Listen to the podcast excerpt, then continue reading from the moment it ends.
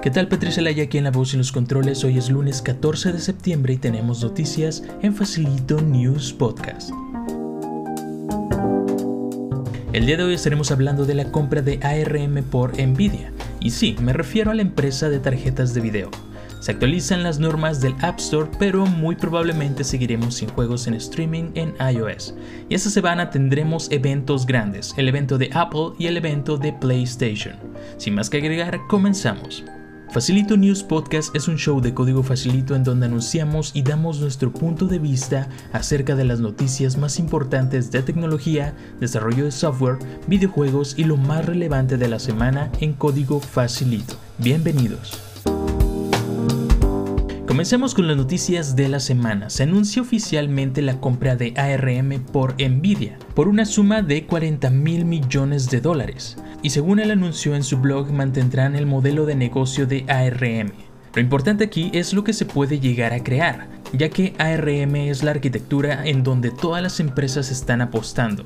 Apple lanzará sus nuevos procesadores Silicon para sus Macs y Nvidia acabó de lanzar la nueva generación de sus tarjetas gráficas y sabemos que lo han hecho bastante bien en cuestión de inteligencia artificial, así que es probable que tengamos el primer paso a una nueva era de dispositivos, y ya tienen en puerta la creación de un centro de investigación de inteligencia artificial de clase mundial en Cambridge. Continuando con las noticias, debido a todos los problemas que se le presentaron a Apple durante el último mes, decidió hacer algunos cambios en las normativas dentro del App Store, con el fin de minimizar y esclarecer dudas a las restricciones sobre el uso de los métodos de pago alternativos y servicios de videojuegos en streaming.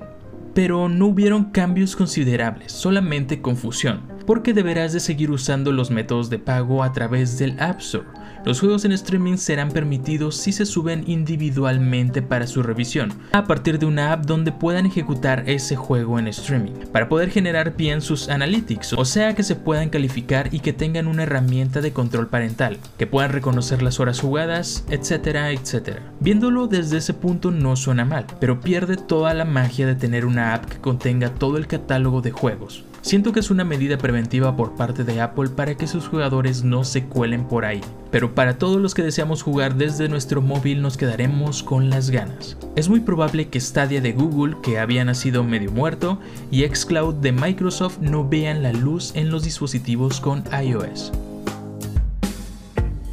Pasemos ahora a las noticias rápidas de la semana. El evento de Apple se celebrará mañana 15 de septiembre y posiblemente no haya anuncio del iPhone 12, pero sí hay rumores de un nuevo Apple Watch Series 6. Se anunció Android 11 Go Edition, el cual promete abrir tus aplicaciones 20% más rápido y aún no sabemos a qué dispositivos llegarán, según será compatible con todos los dispositivos con 2 GB de RAM.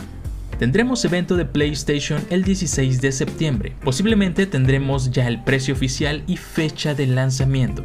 Harmony OS, el sistema operativo de Huawei, llegará a los dispositivos de la marca en 2021. Samsung anuncia para el 23 de septiembre otro evento Unpack for Every Fan.